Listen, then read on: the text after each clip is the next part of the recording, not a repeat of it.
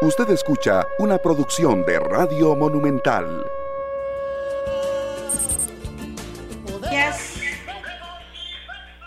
Muy buenos días, Costa Rica. ¿Cómo están?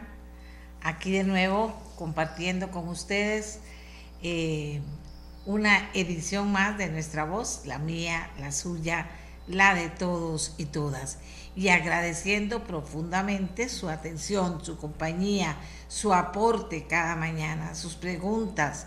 Compartir con nosotros es parte del que ustedes compartan con nosotros es parte del programa y es una parte muy importante, la verdad. Bien, eh, ayer durante todo el día continuamos teniendo retroalimentación, es decir, opiniones de ustedes sobre los temas que tocamos ayer en el programa. Así que muchas gracias, no podemos hoy seguir con varios de los temas que les interesaron, sobre todo el tema de la política, pero por supuesto que volveremos a abrir ese espacio para continuar eh, informándonos sobre política y también aportando con nuestra opinión a los políticos sobre lo que ustedes quieren y lo que no quieren, que eso también es muy importante. Bien, hoy tenemos varios temas. Tenemos a la Municipalidad de Talamanca con su propuesta de plan regulador.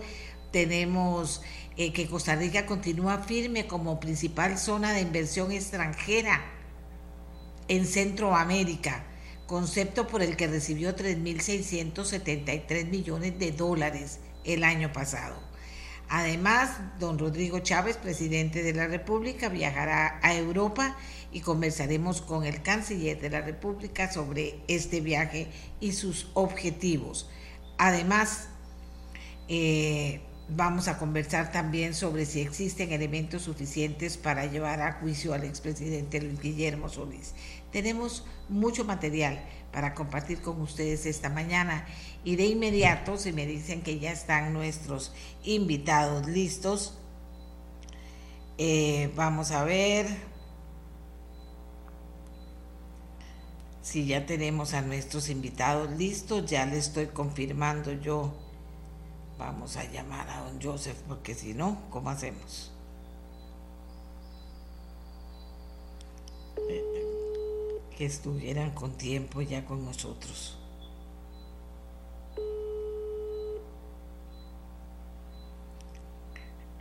buen día, aquí estoy en el programa.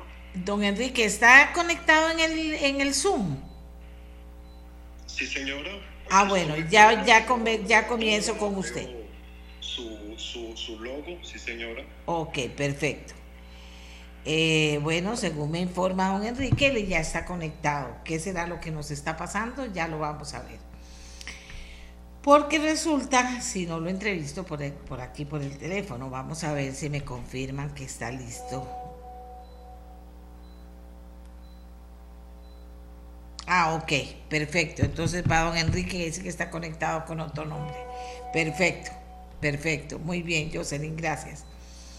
La municipalidad de Talamanca tiene lista una propuesta de plan regulador que será presentada próximamente a audiencia pública para su aprobación. Se trata del Plan Regulador Costero.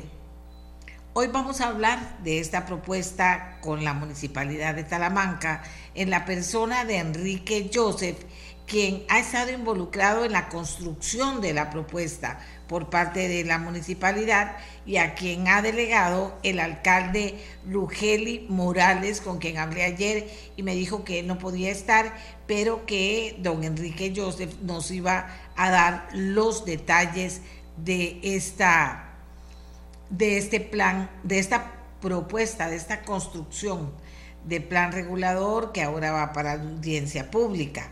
También le pedimos a la comunidad organizada del Caribe Sur que escuche la propuesta para que nos dé su opinión. Entonces vamos de inmediato con don Enrique Joseph, coordinador plan regulador Municipalidad de Talamanca. Muy buenos días, don Enrique. Eh, buenos días, doña Amelia, buenos días, Andrea, y buenos días a todos los que están conectados al programa este, de Central de Radios, Nuestra Voz. ¿Cuál es la propuesta? Cuéntenos. Bueno, la propuesta eh, es algo que se ha venido construyendo durante aproximadamente unos siete años, ¿verdad? Eh, un plan regulador sabemos que en este país no es, no es algo fácil de construir. Al final de cuentas, pues se convierte en una herramienta técnica, en una herramienta legal. Y lo que la municipalidad, el objetivo principal de la municipalidad eh, detrás de este plan regulador, de esta propuesta, es este, darle mayor seguridad jurídica a los habitantes de todo el litoral. Bueno, de los únicos 12 kilómetros eh, o tres, casi 13 kilómetros que nos queda la municipalidad para poder regular. ¿Por qué? Porque, porque hablamos de 12 kilómetros. Bueno, el, toda la costa, el cantón de Talamanca, mide exactamente 50 kilómetros, 380 metros, doña Amelia. Y de esos 50 kilómetros, 35 kilómetros prácticamente están ya protegidos bajo alguna categoría de manejo, llámese Parque Nacional, Refugio, los 12 bloques de Patrimonio Natural del Estado, que esta fue la, la lucha en los últimos eh, dos años donde se ha pretendido de alguna manera pues ampliar estos bloques de patrimonio afectando a pobladores eh, que están ahí, a pueblos que están inmersos dentro de la zona marítimo terrestre. Usted recordará, doña Amelia, porque usted nos apoyó en su momento cuando se estaba eh, tratando de reconocer los derechos de los pobladores del Caribe Sur, donde pesaba una resolución de la Contraloría General de la República para proceder con la demolición de varios inmuebles en zona marítimo terrestre. Entonces hemos venido ahora recientemente, ahora en mayo, antes de que iniciáramos los procesos de eh, la tercera etapa de los procesos informativos o consultivos con la sociedad civil, nos informa la CETENA que producto del voto en la sala primera eh, había que excluir dos kilómetros 700 metros de la línea costera, que es lo que compone este, hoy día lo que es el territorio indígena de Quecoldi, eh, posicionado eh, físicamente sobre lo que conocemos como el sector de Coques. Entonces, el plan regulador viene básicamente sobre lo que son los pueblos costeros y las zonas aledañas, ¿verdad? Eh, si hablamos de Puerto Viejo, pues tendríamos que hablar del casco urbano de Puerto Viejo y eh, se incluye todo lo que es la zona del sector de Playa Negra, igual hablamos de Manzanillo, nos, nos venimos al norte, incluyendo todos los sectores de Playa Chiquita y Punta Uva, y si vamos a Cahuita, pues entonces se incluye el pueblo costero y el sector de Playa Negra hasta cierto sector antes de llegar al Cuba. Esos son los 12 kilómetros que pensamos o que estamos planteando este, regular, hemos venido haciendo un proceso totalmente transparente, totalmente abierto. Entendemos claramente en esto que este, lógicamente a los cambios siempre hay algún nivel de resistencia al tema de los cambios y pues hemos abierto todos los espacios para que la población pueda de alguna forma pues participar de manera activa. Tal vez me gustaría cerrar esta primera parte dándole algunos datos, doña Amelia. Nosotros este, lo que tenemos contabilizado, por ejemplo, como habitantes en zona costera son 850 personas. Esto es un dato que lo sacamos de nuestro departamento tributario en un trabajo conjunto que se hizo con el registro nacional, reconociendo así este, este, la permanencia y, la existencia de pobladores dentro de la zona marítimo terrestre que lo que tienen es un uso de suelo que de acuerdo al mismo pronunciamiento de la Procuraduría, en esto ha sido muy clara, aunque para nuestro gusto como municipalidad un tanto sesgada su opinión, dando este, usos de suelo en condición precaria. ¿Y por qué consideramos que es sesgada? Bueno, porque la municipalidad ha reconocido todos los hechos históricos de las comunidades, desde la ley 1900, de 1915, la ley de 1935, eh, y este, lo más reciente que, la, que, se llamaba o lo llamaron en su momento este, la ley Patterson, la 8464, donde este, buscaba a través de esta ley reconocer esos derechos. Sin embargo, la Procuraduría fue muy clara en la opinión jurídica eh, OJ 012 del 2005 donde manifiestan que el proyecto de ley introduce una discriminación negativa contraria a los artículos 33 de la Constitución Política y 24 de la Convención este, Americana de Derechos Humanos, este, sin razón objetiva. O sea, cuando se planteó todo esto, eso es lo que nos dice la Procuraduría, justificadora del, del, del distinto trato que se da a los presuntos pobladores del litoral de Cahuita y Puerto Viejo a quienes confiere propiedad privada sobre la zona marítimo terrestre y lo que se pretendía con esta ley este, era justamente reconocer esa parte histórica. Entonces, esto es lo que tenemos nosotros como, como plan como una propuesta. Eh, hemos sido abiertos, felizmente tengo que decir que hemos recibido muchas observaciones, justamente para eso son los espacios de manera participativa, de eso, de eso es lo que se trata. Y lo que estamos tratando es de evitar, y usted, lo, usted se recuerda muy bien, doña Amelia, de esto, de las consecuencias nefastas, ¿verdad? De la ley, este, de la ley 9577, que es la ley de protección a los ocupantes de zonas clasificadas como especiales, que, eh, que vence en julio del 2024. Es la ley conocida como la, popularmente como la, la ley de la moratoria. O sea, ya una vez que vence esta ley de la moratoria y no hemos logrado alcanzar los objetivos, pues entonces ahí sí volvemos a entrar a lo que la Contraloría pretendió en el año 2006, que era que la municipalidad procediera con un proceso de demolición de más de 100 construcciones en zona marítimo terrestre. Bueno, vamos a ver, don Enrique, eh, gracias por su primera participación. Vamos a conversar con Andrea Mora de la Comunidad Organizada de Caribe Sur. ¿Qué piensa la comunidad organizada de Caribe Sur y por qué? Adelante, Andrea. Eh, buenos días a todos y a todas los que nos están escuchando. Eh, yo represento un movimiento que se llama Cahuita Unida que es un movimiento que se formó a raíz de los atropellos que, que está planteando este plan regulador. Eh, primero, indicar que es muy importante conocer la historia, eh, porque la historia es lo que nos, nos da el norte de quién somos y para dónde vamos. Eh, las costas del Caribe han sido habitadas por más de 200 años y la historia de Costa Rica así lo demuestra.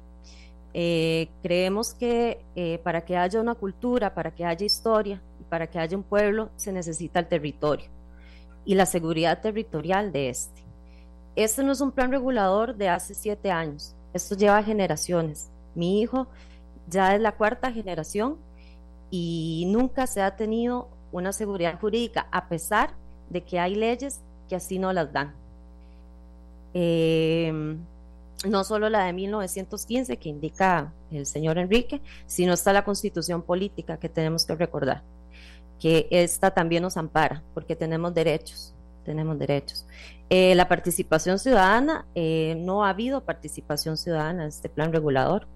Eh, muestra de ello es que ahorita el movimiento Cahuita Unida tiene más de 60 personas que han estado asistiendo a reuniones, que están preocupados por la situación, que no duermen, que los adultos mayores están eh, también levantando la voz, que también nos vamos a apoyar en ellos, porque recordemos que aquí hay afrodescendientes y que hay convenios internacionales que, que nos respaldan, así como a nuestros hermanos indígenas. Entonces, aquí somos eh, empresarios, amas de casa, jefas de familia, comerciantes, pescadores, guías locales, todos nos estamos uniendo porque no solamente estamos diciendo no a esta propuesta de plan regulador o alto al atropello de nuestros derechos, también lo que estamos diciendo es queremos el desarrollo, claro que lo queremos, pero un desarrollo con participación ciudadana, un desarrollo, si hay tantos millones y tanta disposición de las autoridades para que haya desarrollo, hagámoslo, pero hagámoslo juntos, no atropellando a nuestro pueblo. Tengo un problema.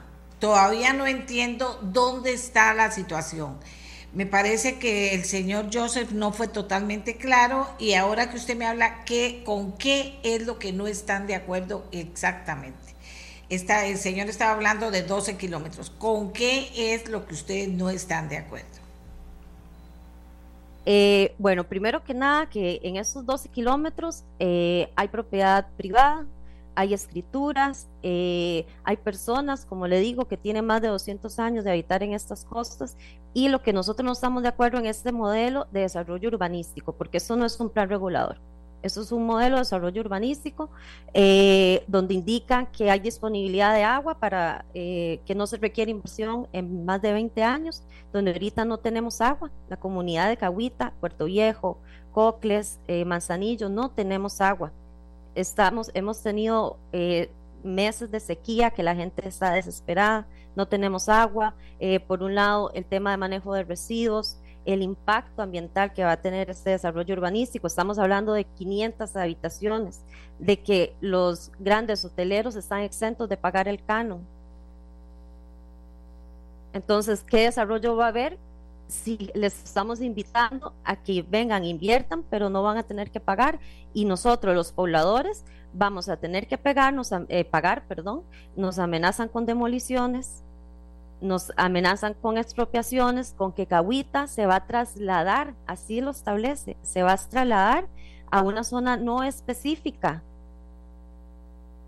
Entonces son muchas incongruencias, eh, muchas objeciones que tiene la comunidad. Tenemos asesores legales que también nos están apoyando porque es importante no solamente como comunidad informarse, sino saber cuáles son los mecanismos que tenemos para defendernos. Entonces el problema acá básicamente es que la comunidad no ha participado activamente en este plan de desarrollo, que se está atentando con los derechos territoriales y recordemos que en sí territorio no hay pueblo, no hay comunidad. Por ende, es un exterminio a nuestra cultura, a nuestras costumbres, a nuestros habitantes. Entonces, el problema de nosotros es la, como bien indicaba, no hubo participación ciudadana, se violan nuestros derechos, eh, quieren trasladar al pueblo para para, yo, yo me pregunto, ¿para qué? Para las grandes inversiones. Eso es un, y como le digo, no es que no queremos inversión, sí queremos, pero una inversión acorde con la cultura, respetando nuestros recursos, viendo a ver qué vamos a hacer con las casas de agua y con muchos otros temas que nos preocupan, el desempleo. Vamos a preguntarle a don Enrique, don Enrique, a ver, pero clarito, clarito, no me dé números y números de expediente ni nada de eso. Dígame, qué se va a construir ahí y qué se va a destruir y de qué depende de que se destruyan o no destruyan cosas. Y si es cierto que Cagüita desaparece porque lo van a pasar a otro lado. Dígame en concreto, ¿qué es lo que comprende este plan regulador? ¿Qué autoriza este plan regulador? Eh, por favor, don Enrique, porque sí, me dio muchos números y justificó varias cosas, pero en la práctica, dígame, ¿qué se va a construir ahí? Qué se va a destruir ahí, que si se va a trasladar Cahuita, ¿por qué se va a trasladar? Por favor. Adelante. Empezando por la última consulta. Eh, Cahuita no se va a trasladar, o sea, eso es, eso es una información este, que no es, digamos, totalmente, o sea, absolutamente no es cierta. No se piensa trasladar el pueblo en su momento, años atrás, se habló de eso, pero no en esta etapa en la que nosotros nos encontramos. Es un dato histórico que ella está, eh, que Andrea está manifestando. Entonces el pueblo no se piensa trasladar. ¿Qué se va a construir? ¿Qué se va a construir? Exacto. Con lo, con lo ya existente, con lo que ya existe, con los hoteles, con las casas, con todo lo que existe, se hizo una zonificación únicamente buscando que los pobladores tengan una mayor seguridad jurídica y así ellos mismos puedan hacer sus propias inversiones. No estamos atrayendo ningún inversionista, no estamos estamos haciendo un plan de ordenamiento territorial tal y cual como se gestionó con sabor a Talamanca, pensando en los pobladores, en darle seguridad jurídica a los pobladores. Entonces, este es una percepción eh, desafortunadamente no muy atinada sobre lo que se pretende con el tema del plan de ordenamiento este, territorial. Entonces, no se piensa trasladar el pueblo, no se piensa este, lo que se va a construir, me imagino que sí, habrán, habrán algún tipo de desarrollo, ¿verdad? Pero un desarrollo normado de acuerdo a la zonificación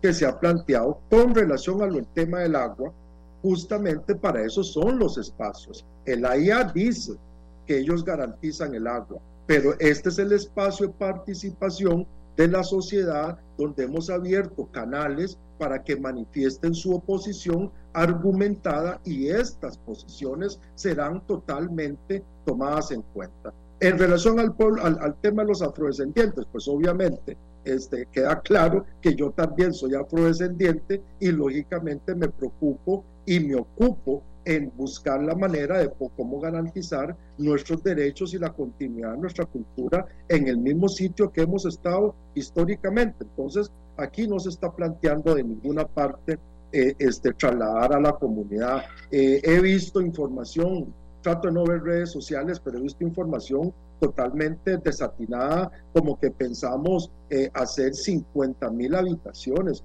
Por favor, o sea, si uno ve el tema de la zonificación, lo que se está planteando, ¿verdad?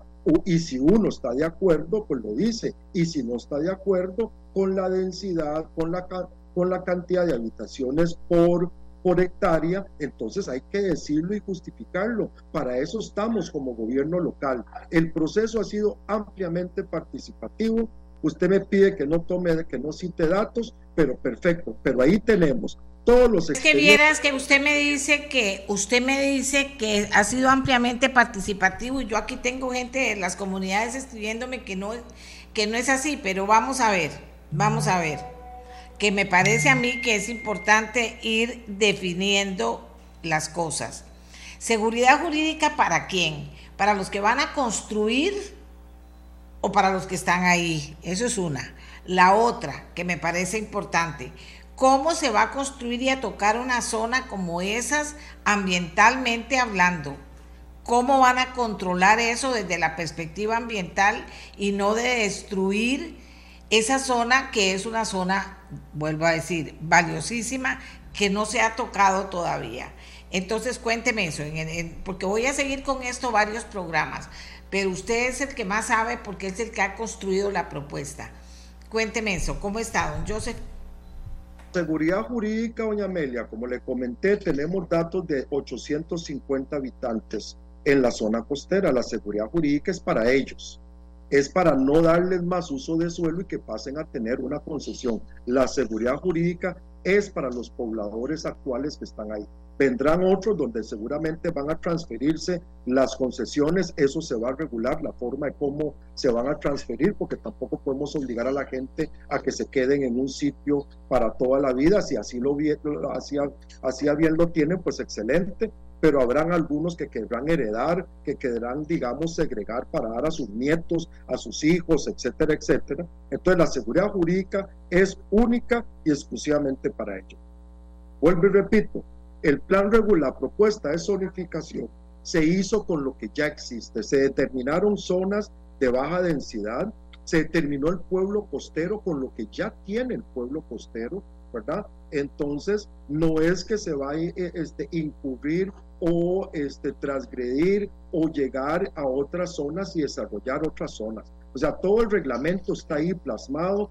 Hay zonas mixtas, hay zonas de baja densidad, está el área núcleo de la comunidad, área residencial comunitaria, la base de pescadores, respetando el tema cultural, el pueblo costero, este, eh, está el área para desarrollo futuro, que es la comunidad la que va a decidir que esa área de desarrollo futuro, ¿para qué se va a utilizar? Ahí está en el reglamento. Está el área mixta para turismo y la comunidad entonces, no veo dónde tenemos un plan de desarrollo, eh, perdón, un plan de ordenamiento territorial urbano para desarrollar grandes habitaciones si, si en el reglamento no está plasmado de esa forma. Está el área de cooperativas, el área de viabilidad, que son todos los caminos donde la municipalidad, como, como, como rectora en materia vial a nivel cantonal, vamos a proceder a garantizar de que todos los habitantes tengan acceso a la zona pública.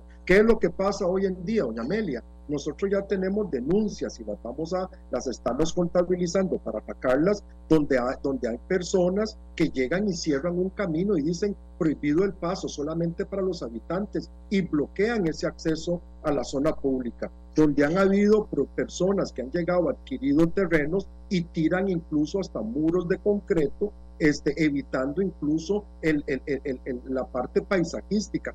esto con el ordenamiento territorial, con el plan regulador, con la propuesta que tenemos, una vez que pase todo y, sumemos todo, vamos a empezar a aplicar la normativa. Hay personas que cierran canales, que cierran zanjos y hacen que el vecino se inunde. Es tratar de volver a ordenar el territorio para que todas las personas que habitan en este territorio puedan hacerlo de, manera tranquila, sin ver sus derechos fundamentales este, violentados por personas que se aprovechan de que hay un vacío legal para este, cometer este tipo de, delitos. Aparte de las zonas aparte de las áreas silvestres protegidas, también se plantean dentro de la zonificación áreas para protección, Y hay, áreas núcleo para, para la extracción de, de, turistas, que es aprovechando eh, este, que se puedan dar actividades como, por ejemplo, este, guardarropas, este, eh, canchas deportivas, juegos infantiles, zonas de descanso, parques recreativos,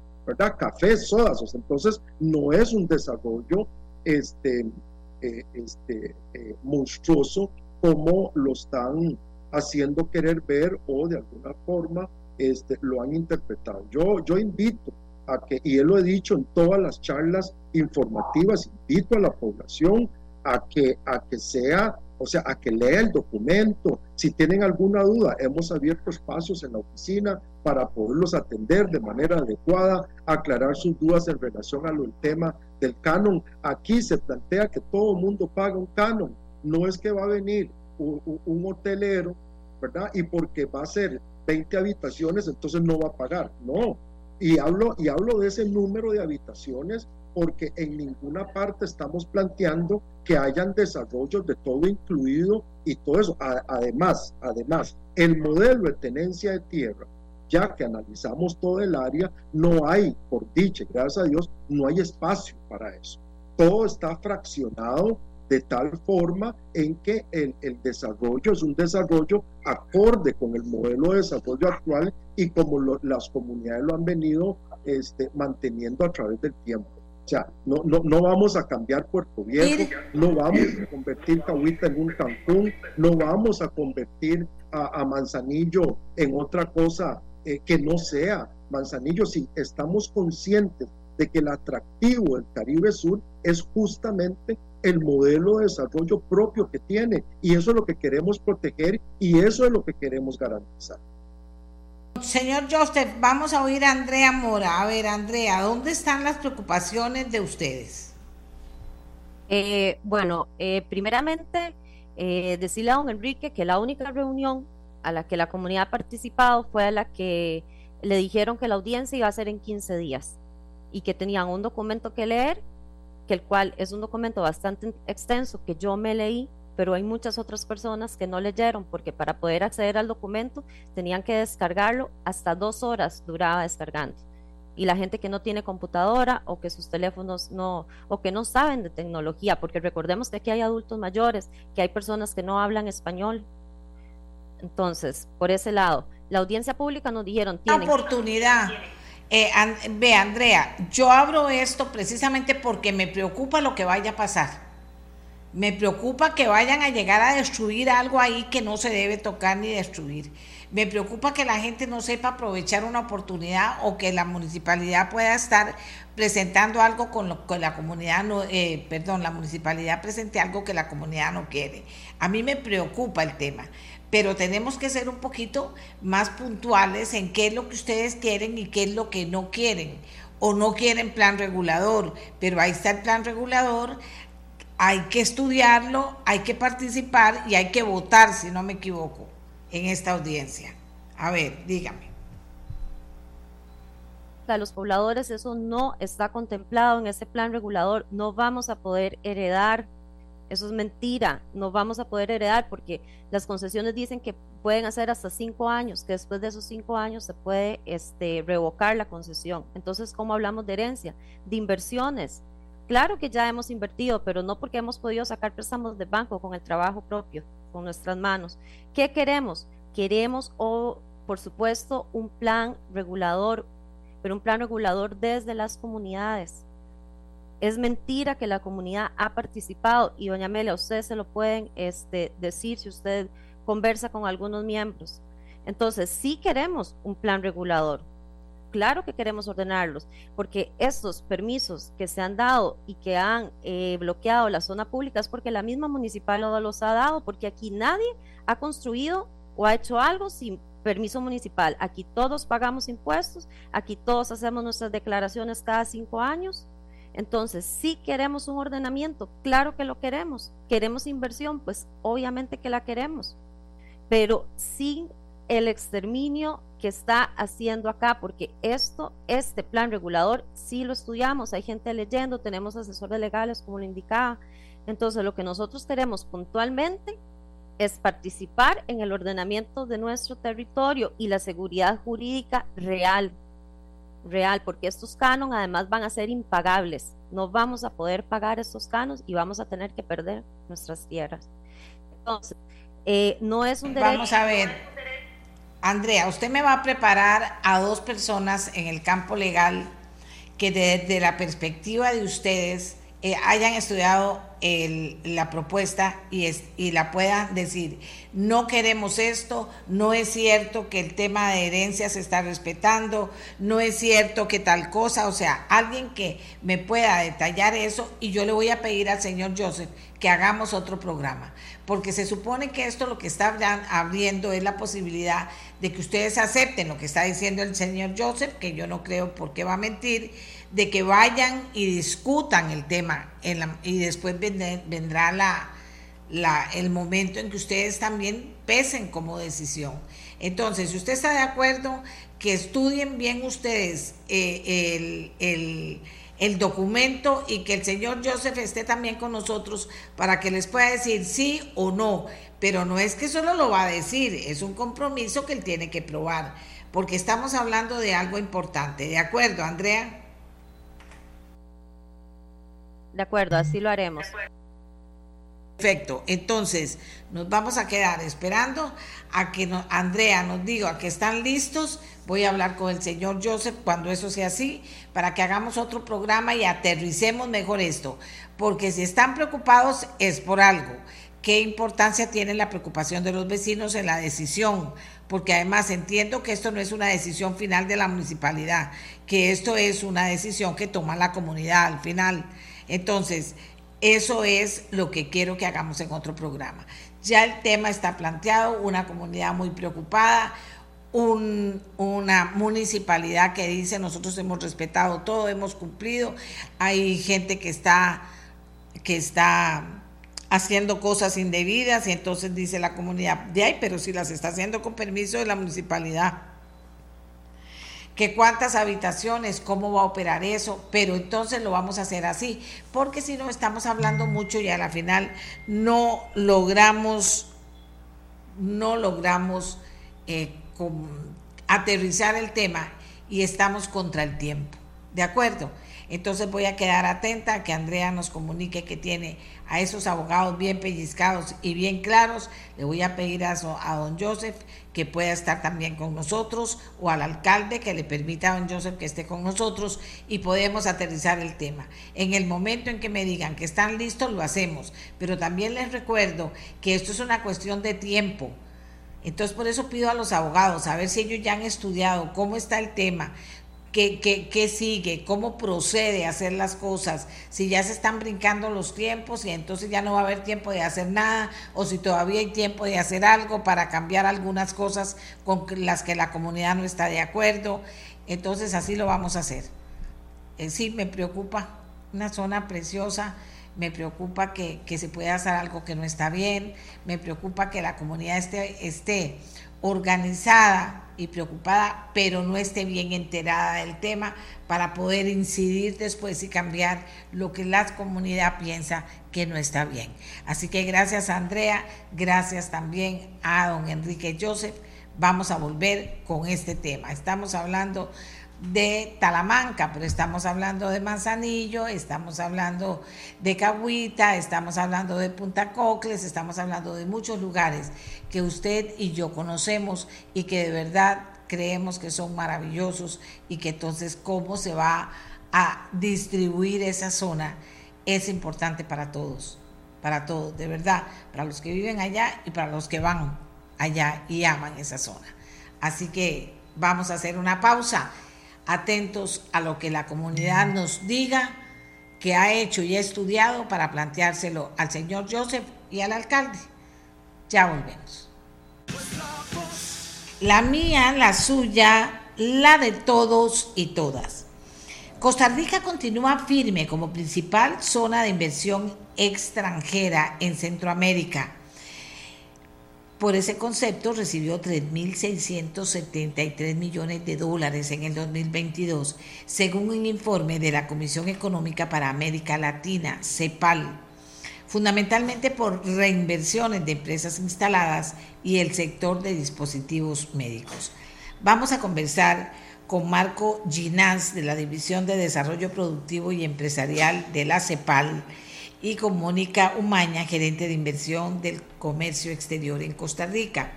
Don Marco, cuéntele usted cuáles son los resultados más importantes de este informe y cómo lo valoran ustedes. Buenos días.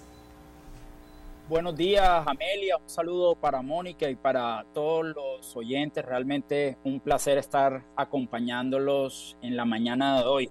Eh, eh, en efecto, ayer estuvimos lanzando nuestro informe de inversión extranjera directa en América Latina y el Caribe y uno de los grandes titulares, eh, de alguna manera ya lo mencionaba Amelia, y es precisamente ese incremento sustancial que tuvo la inversión extranjera directa en nuestra región. Ahí vale la pena destacar que eh, el año 2022 la inversión extranjera directa en América Latina y el Caribe eh, se incrementó en más del 55%, logrando, digamos, un nivel histórico desde que se recopilan, digamos, de manera comparable las estadísticas en este frente. Más aún, esa inversión alcanzó eh, un nivel de 4% del PIB de toda nuestra región, que es un valor que eh, no se había visto anteriormente. También es importante mencionar, Amelia, que en esta ocasión nuestro informe de inversión extranjera directa eh, no solo, digamos, analizó los flujos y las, los anuncios de inversión, sino adicionalmente tuvo dos capítulos relacionados con el rol de la inversión extranjera directa para la transición energética. En ese sentido, tuvo un capítulo eh, enfocado en las energías no renovables que siguen siendo muy importantes para nuestra región, particularmente para algunos países de nuestra región en materia de lo que representa en materia de ingresos fiscales, en, en materia de desarrollo productivo, en materia de seguridad energética. Pero también tuvimos un capítulo enfocado en el sector de renovables, donde obviamente ahí hay una gran oportunidad, donde se vienen incrementando, digamos, eh, los anuncios y las inversiones en ese sector y esperamos, digamos, que de aquí en adelante se constituya en un motor de crecimiento importante. El otro, digamos, gran, gran mensaje que subyace, digamos, todo nuestro informe es la importancia de conectar los esfuerzos de atracción de inversión extranjera directa con las agendas y políticas de desarrollo productivo de nuestros países. En, general, Amelia, es, los esfuerzos de atracción de inversión extranjera directa no necesariamente coinciden con las prioridades que definen los gobiernos, no solo a nivel nacional, sino a nivel territorial en materia de desarrollo productivo. Y es por ello que desde CEPAL estamos haciendo un llamado para que haya una mayor alineación, una mayor coordinación, una mayor articulación entre esos esfuerzos de atracción de inversión extranjera directa y las prioridades que se definan en el marco de las políticas de desarrollo productivo. Y eso me lleva efectivamente a hablar un poco de Costa Rica, porque en efecto vemos eh, un eh, buen desempeño de parte de Costa Rica, ya tú lo mencionabas, efectivamente eh, la inversión estuvo por encima de los 3.670 millones de dólares. Costa Rica adicionalmente sigue consolidándose, digamos, como el principal receptor de inversión extranjera directa en la subregión, es decir, en, en, Centroamérica, cuando excluimos México. esta cifra, digamos, es relativamente estable, fue 2,2% superior al monto en 2021 y como muy bien lo comentabas, buena parte, digamos, de, esta, de este desempeño en materia de inversión extranjera directa eh, se debió a la reinversión de utilidades eh, que sigue, digamos, teniendo el mayor peso en cuanto a la inversión extranjera directa, representando el 71% de la inversión extranjera directa que llegó a Costa Rica. Simplemente, además, para, para avivar la, la conversación eh, que espero que tengamos, sí resaltar el hecho de que Costa Rica precisamente muestra esa alineación de esfuerzos de inversión extranjera directa con eh, apuestas, digamos, que el, país está haciendo en materia de desarrollo productivo. Vemos efectivamente cómo Costa Rica viene, por ejemplo, desarrollando todo un trabajo en materia de clústeres productivos sobre el sector, eh, por ejemplo, de dispositivos médicos. Una parte importante de la inversión eh, está llegando precisamente al sector eh, y sigue llegando al sector de manufacturas y particularmente al sector de dispositivos médicos, donde la mayoría de las inversiones ingresaron hacia manufacturas, aunque se recibieron menores inversiones que en 2021. Todo eso de nuevo para señalar el, el hecho de que en general, eh, Amelia, estamos viendo cómo en América Latina las capacidades locales, la madurez de los ecosistemas eh, de los países, generalmente cuando hay un trabajo público-privado eh, consolidado, ahí es donde están llegando, digamos, las, las inversiones extranjeras directa. Y es en ese sentido que estamos apuntando a que se consoliden, digamos, esas agendas y esas políticas de desarrollo productivo que implican un trabajo articulado entre el sector público, el privado y la academia, porque realmente al final del día se terminan eh, convirtiendo en grandes imanes de la atracción de inversión extranjera directa y al final del día eso eh, redunda en mayor productividad y mayores niveles de prosperidad, que es de lo que se trata todo esto. Vamos a volver con usted. Ahora vamos con Mónica Umaña, gerente de inversión del Ministerio de Comercio Exterior. ¿Cómo ve el resultado de este estudio el Ministerio de Comercio Exterior? ¿Cómo ve eh, lo que nos ponen sobre la mesa para este 2023? Eh, ¿Y cómo se está trabajando en eso, Mónica? Hola, doña Amelia, buenos días. Un saludo para usted, para Marco también, que lo escuchaba con mucha atención, y, para todos los que nos escuchan. Creo, doña Amelia, desde Procomer, que creo que eso es importante iniciar eh, también hablando desde Procomer como la Agencia Nacional de Atracción de Inversión Extranjera Directa que va sumamente alineado con lo que venimos diciendo desde hace un par de semanas atrás con la presentación de la nueva estrategia de atracción de inversión extranjera. Me agrada mucho escuchar a Marco, por supuesto, hacer esas, esas aseveraciones, por ejemplo, en relación con el tema de reinversiones. Sabemos que, ese arriba del 70% del peso que tiene en el crecimiento de la inversión extranjera directa proviene de reinversiones y hemos estado trabajando en estas últimas semanas precisamente en apoyar y atender empresas que están creciendo en nuestro país, que están creciendo en la zona del Coyol, en la zona de La Lima, en Cartago, empresas, como bien decía Marco también y la CEPAL en el informe, de dispositivos médicos de manufactura avanzada. Entonces, quiero empezar tal vez resaltando esa parte porque tenemos un ecosistema de más de 400 multinacionales que ya están instaladas en Costa Rica y que, y que parte de nuestra estrategia y nuestro trabajo todos los días es apoyar a esas más de 400 empresas y, entender cuáles son sus estrategias desde corporativo, desde sus casas matrices, para poder apoyarlos a que crezcan, reinviertan, que es el objetivo final, que las empresas que llegan a Costa Rica se queden en Costa Rica y sigan creciendo en el país.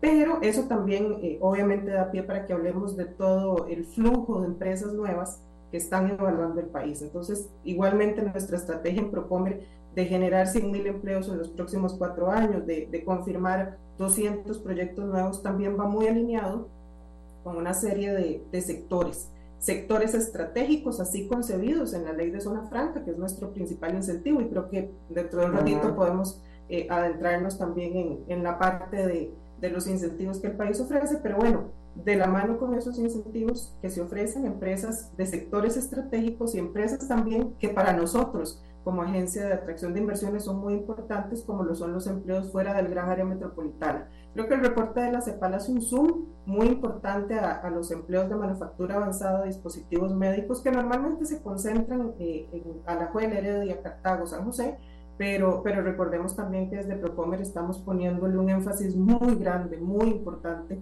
a la generación y a la atracción de inversión extranjera para las costas. Para nosotros, Punta Arenas, Limón, Guanacaste, se convierten en focos importantísimos de, de dónde podemos llevar inversión y, contrario a esto que Marco eh, planteaba de la parte de avanzada y de dispositivos médicos, sabemos que las costas y estas zonas fuera del GAM tienen características diferentes. Entonces también es una tarea que nos tomamos eh, muy en serio para poder llevar inversión en, en estas zonas eh, del país donde sabemos que también se requiere mucho empleo. Entonces, Occidente, por ejemplo, que bajo la ley de zona franca se considera una zona fuera del gran área metropolitana, está teniendo un empuje brutal en términos de llegada de nuevas empresas en esta línea de avanzada y de dispositivos médicos. Tenemos empresas que ya están haciendo anuncios en su instalación. Hay cuatro parques de zona franca. Sabemos que hay empresas eh, mexicanas, por ejemplo. También ahorita podemos entrar en la parte de diversificación de origen de inversión es algo que el reporte de, de, la CEPAL también hace, hace énfasis.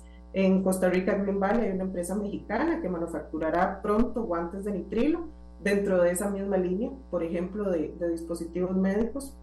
En Evolution ya se están haciendo las obras porque también hay proyectos confirmados eh, estadounidenses de dispositivos médicos que podrán estar ahí y suplidores importantes. Recordemos que también todo este ecosistema de empresas de manufactura avanzada y dispositivos médicos atrae consigo una serie de suplidores estratégicos internacionales que vienen a engrosar esa lista de empresas extranjeras. Eh, siempre en Occidente, para, para, cerrar la idea, Parque Activo está albergando empresas de manufactura también y, ya están en proceso de instalación. Y el canal, que es un proyecto también más de servicios y que, y que sabemos solo para enfocarnos en Occidente, que se espera que por lo menos 20 mil puestos nuevos eh, de trabajo en los próximos 15 años en una zona que está teniendo mucho auge. Muchas gracias, Mónica. Don Marco, usted con el conocimiento que tiene eh, en el tema, ¿cuál es el consejo una vez que oye a Mónica y que nos da su informe eh, eh, destacando el tema Costa Rica? ¿Cuál es el consejo para Costa Rica que nos da la CEPAL?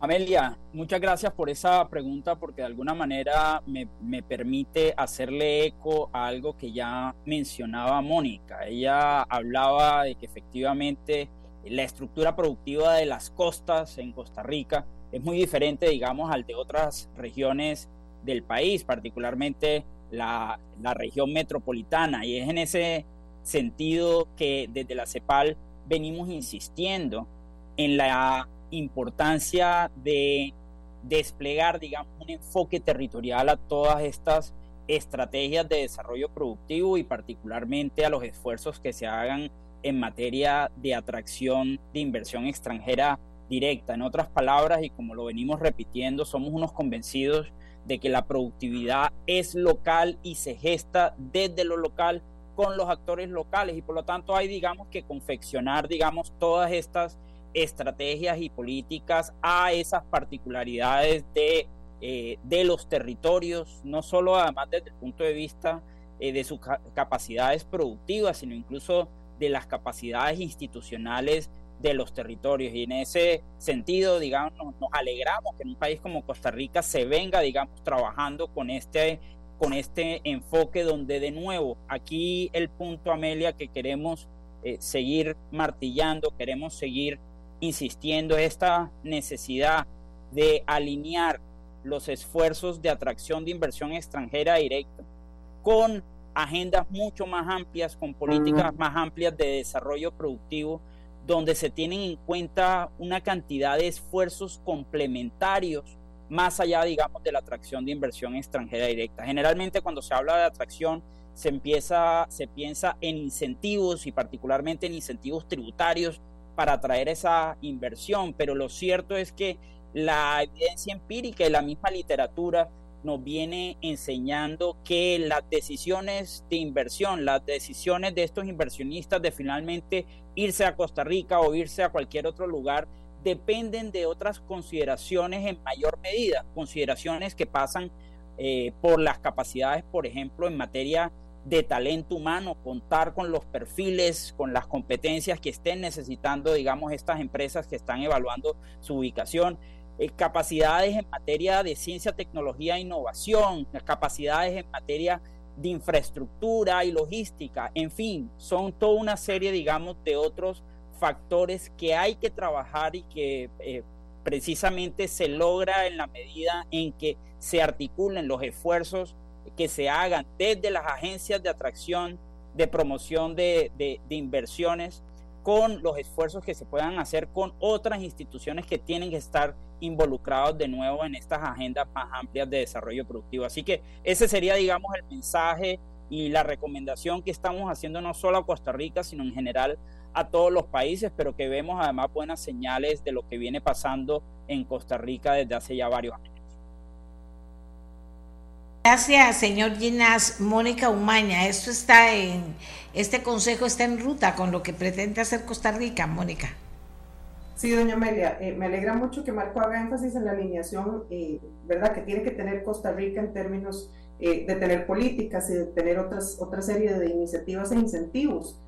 creo que como país estamos dando los pasos correctos, tal vez voy nuevamente a referirme al tema de la inversión fuera del gran área metropolitana y ya regreso con otra iniciativa para, para dentro del GAM. Pero fuera del gran área metropolitana, esa alineación, por ejemplo, de la mano con la nueva ley 10.234 que incentiva la inversión fuera del gran área metropolitana con, con, valga la redundancia, incentivos diferentes para esas empresas que evalúan Costa Rica y bien decía Marco, muy atinadamente, Costa Rica no está solo, nosotros competimos con el resto de Latinoamérica, Estados Unidos, cuando atendemos un proyecto nuevo en el país, Sabemos que estamos compitiendo con México, con Colombia, Panamá, el mismo Centroamérica, dependiendo si es un proyecto eh, de alta eh, demanda de mano de obra. Estados Unidos, por supuesto, también siempre está. Entonces, esa alineación que estamos haciendo para poder llevar nuevas inversiones, eh, agrícolas estratégicas, parques sostenibles de aventura, servicios de salud a las afueras del gran área metropolitana es muy relevante pero también cuando volvemos a ver eh, qué es lo que estamos haciendo, como pasó entre el 2000 y el 2010, cuando arranca todo el tema de, del sector médico con ensambles, subensambles y componentes, y se empieza a consolidar como tal esa llegada de suplidores claves a Costa Rica a lo que hoy conocemos como un hub de dispositivos médicos eh, muy consolidado y muy reconocido en el país, además, porque eh, siempre que hablamos del, del clúster de dispositivos médicos, Costa Rica resalta y, ¿verdad? Precisamente como principal producto de exportación. Eh, dicho esto, regreso al gran área metropolitana. Eh, hay una serie de esfuerzos. Eh, la ministra Bogantes en el MISIP liderando la política de 5G y ahora Marco decía ciencia, tecnología, innovación, de la mano también con la academia, generando ese talento humano que las empresas requieren. Cada vez escuchamos más como parte de las razones y toma de decisión de una empresa que dice quiero salir de Asia o quiero salir de Estados Unidos, quiero salir de México, porque ya no estoy encontrando la disponibilidad de mano de obra que antes había en esos países.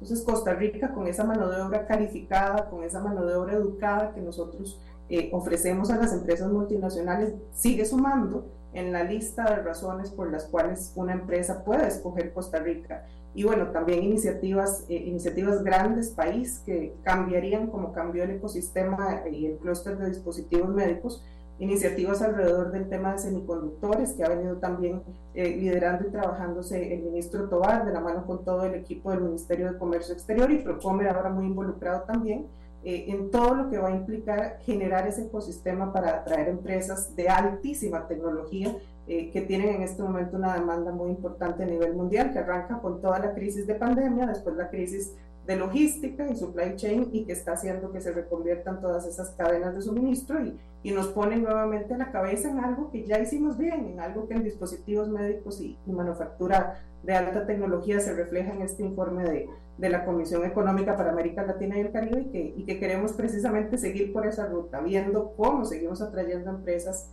de alta tecnología, de dispositivos médicos, pero también eh, de empleo hacia las costas. Gracias a Mónica Umaña y para terminar le preguntamos a don Marco Llenas de la División de Desarrollo Productivo y Empresarial de CEPAL, que es la Comisión Económica para América Latina y el Caribe. Le preguntamos sobre el informe. Don, don Marco, ¿cada cuánto hacen ustedes este tipo de informe y cuál, cómo valoran el resultado del informe? Amelia, pues precisamente este es un informe eh, de carácter anual. Todos los años hacemos, digamos, este análisis sobre los flujos en materia de inversión extranjera, tanto entrantes como salientes. Y ahí en ese sentido incluso vale la pena mencionar que también ahí tenemos un, un titular importante y es la salida histórica, digamos, de inversiones extranjeras directas de parte de países de la región hacia otros países de la región, pero también hacia el resto del mundo, donde logramos de nuevo un incremento del 80% con relación, digamos, a eh, la cifra eh, del año pasado. Ahora bien, eh, como mencionaba al comienzo, todos los años tenemos dos capítulos adicionales, dos, capítulos temáticos. En esta ocasión, efectivamente, el foco fue en el tema de transición energética, donde ahí de nuevo vemos grandes oportunidades eh, de desarrollo y de desarrollo productivo para, para nuestra región. Eh, venimos insistiendo en que en la transición energética eh, hay grandes oportunidades para que nuestros países de la región no solo piensen en cómo reducir, digamos, sus emisiones, sino en cómo pueden aportar a la descarbonización del mundo. Y eso pasa precisamente por incrementar de manera importante nuestra oferta de, energías renovables de manera tal que incluso eh, producción que hoy en día se produce en otros países que tienen matrices energéticas menos limpias que las nuestras vengan aquí a, nuestra región y nuestra región se convierta, digamos, en un polo de producción para el, para el resto del mundo. Y es, es así, Amelia, como, como digamos, este, este fue el foco de este año, pero año a año vamos a ir, digamos, eh, abordando, además del análisis general de inversión extranjera directa, temas que sean relevantes y que den luces en últimas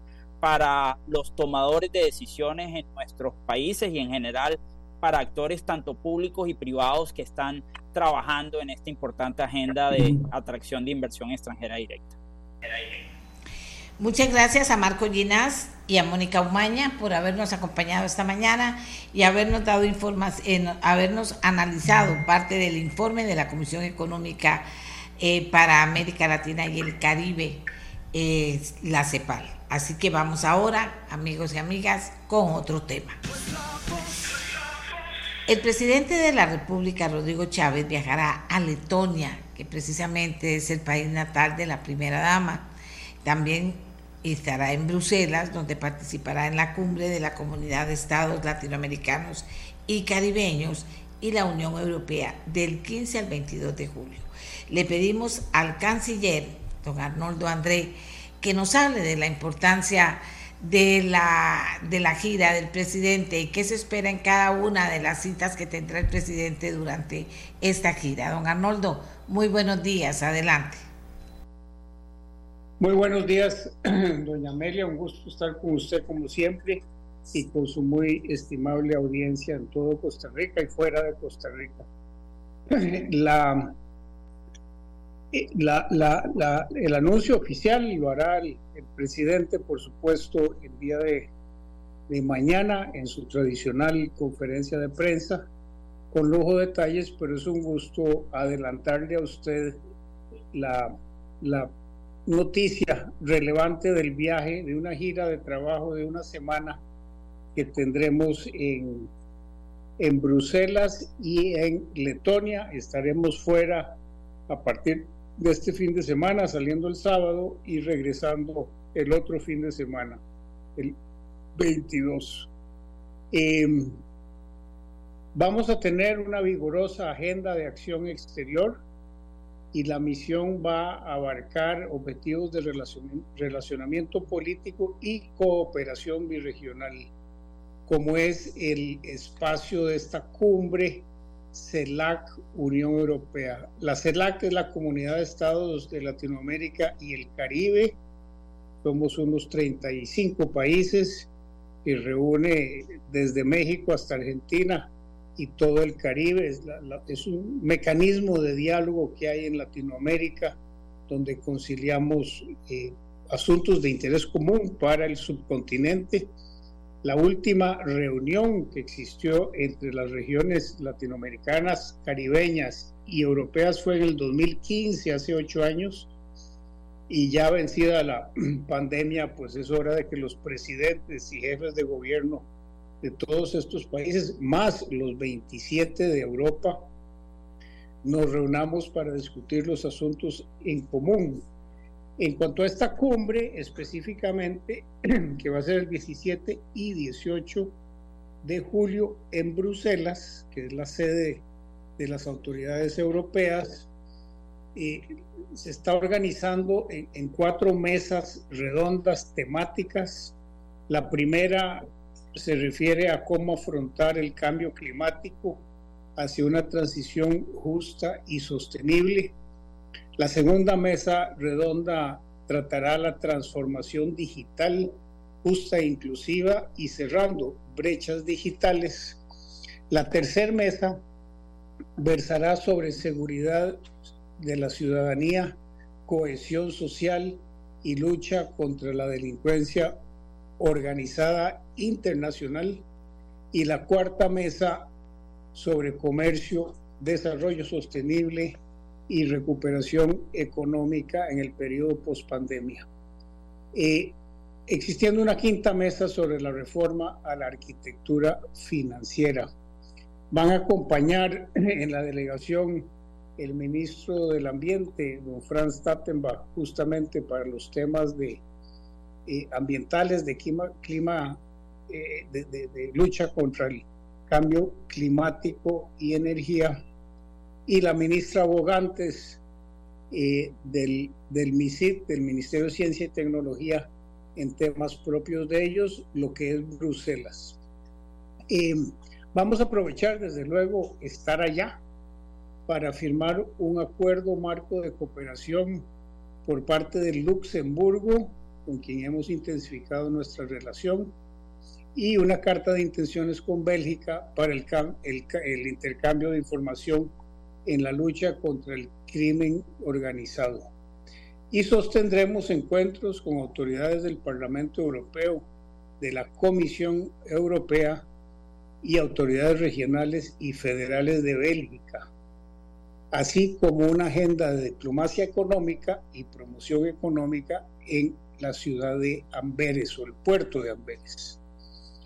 En la reunión con la presidenta de la Comisión Europea, es la presidenta de, la Unión Europea, Ursula von der Leyen, vamos a consolidar los vínculos de Costa Rica con las autoridades de más alto nivel en Europa a nivel político y resaltar la importancia de la cooperación internacional para el desarrollo en transición Tendremos una reunión con el ministro presidente de Valonia, el señor Elio Di Rupo, donde vamos a insistir en la relevancia de la entrada en vigor del acuerdo de asociación de Centroamérica y Europa. Ya tenemos más de 12 años de esperar la ratificación por parte de esta provincia belga, Valonia, para que entren en efecto todos los pilares del acuerdo a saber el político, el de cooperación y el de comercio.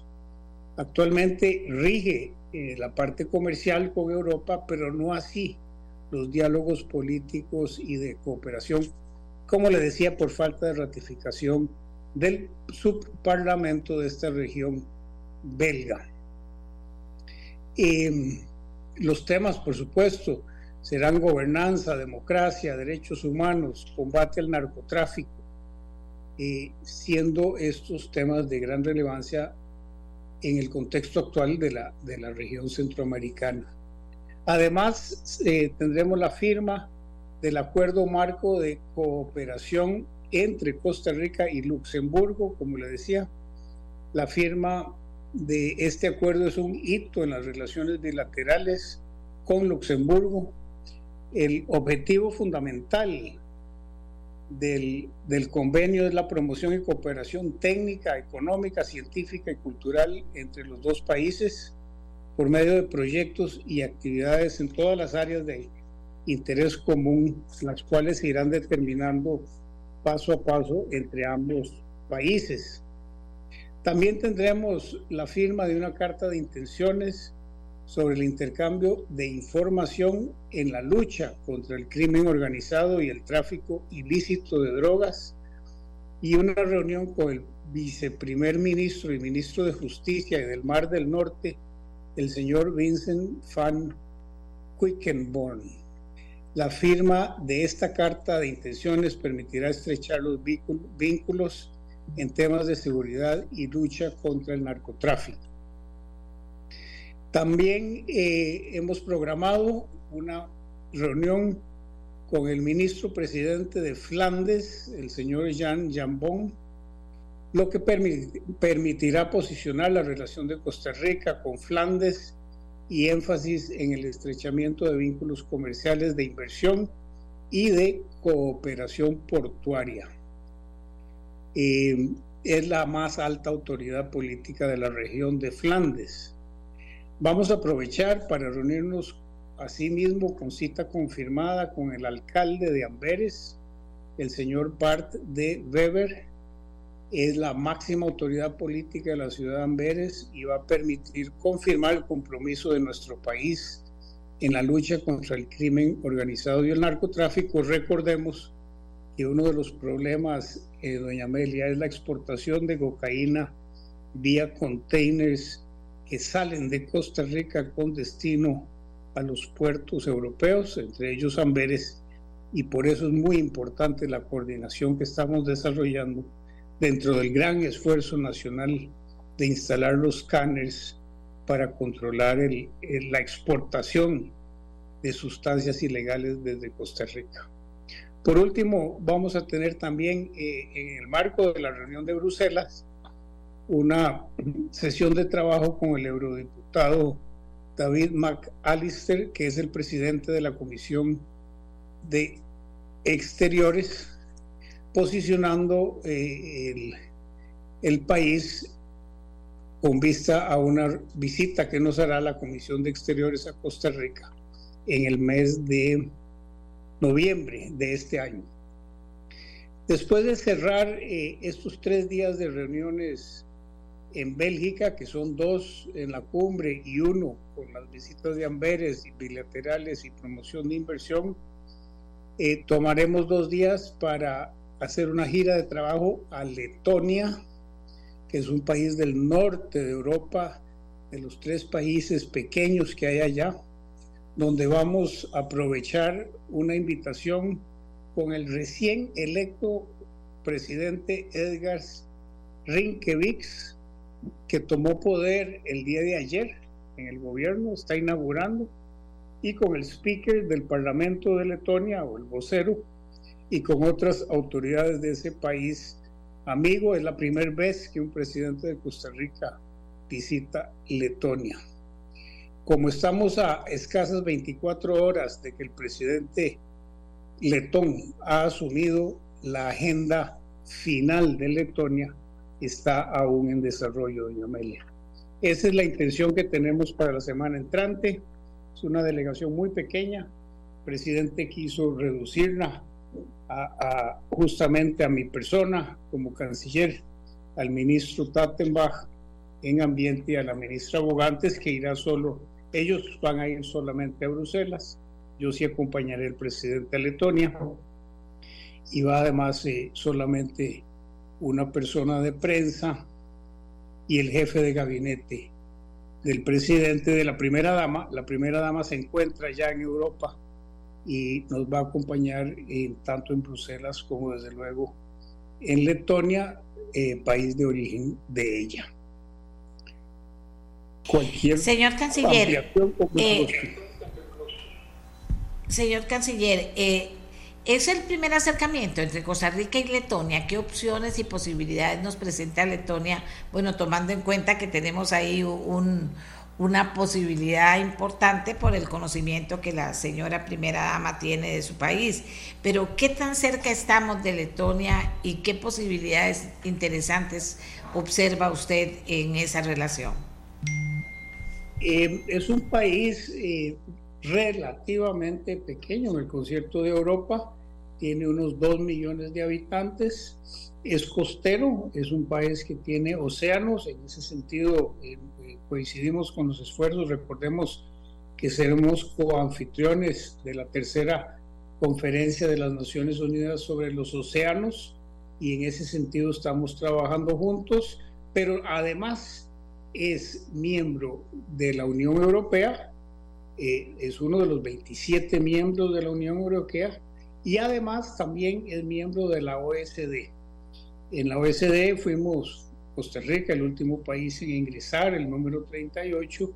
Tenemos dos años, poco más de un año de ser miembros y activamente participando. Estas relaciones suman, suman en el concierto de naciones para cuando Costa Rica tenga que defender posiciones en interés de los costarricenses, tener los aliados necesarios.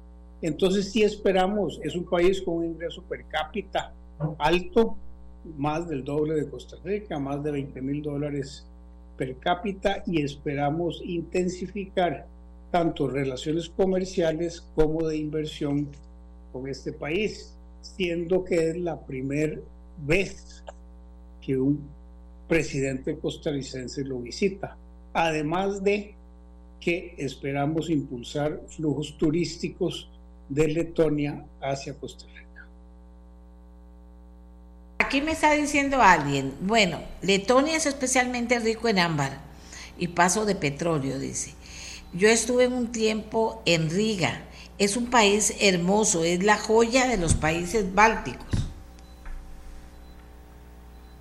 Eh, sí, yo nunca he estado, pero entiendo que tiene una belleza natural extraordinaria y claro, es un país muy frío, ¿verdad? esos países tienen las cuatro estaciones marcadas justamente ahora estamos en la estación de verano donde, donde es más agradable, digamos, estar ahí. Qué bien, qué bonito. Señor canciller, unas, algunas preguntas. Eh, vamos a ver. Eh, tenemos un tema que es la eventual salida de Costa Rica de la lista de países no cooperadores en materia fiscal. Esto puede ser que se le pregunte, pero según usted ha adelantado, no hay posición, y lo sabemos, no hay posición de Costa Rica todavía sobre el tema. ¿Qué tan incómodo será eh, llegar allá sin esa posición, sin haber logrado tener clara esa posición? El tema que usted toca es el la inclusión de, Costa Rica en esta lista o este anexo de países no cooperantes en materia fiscal es un tema muy, muy relevante.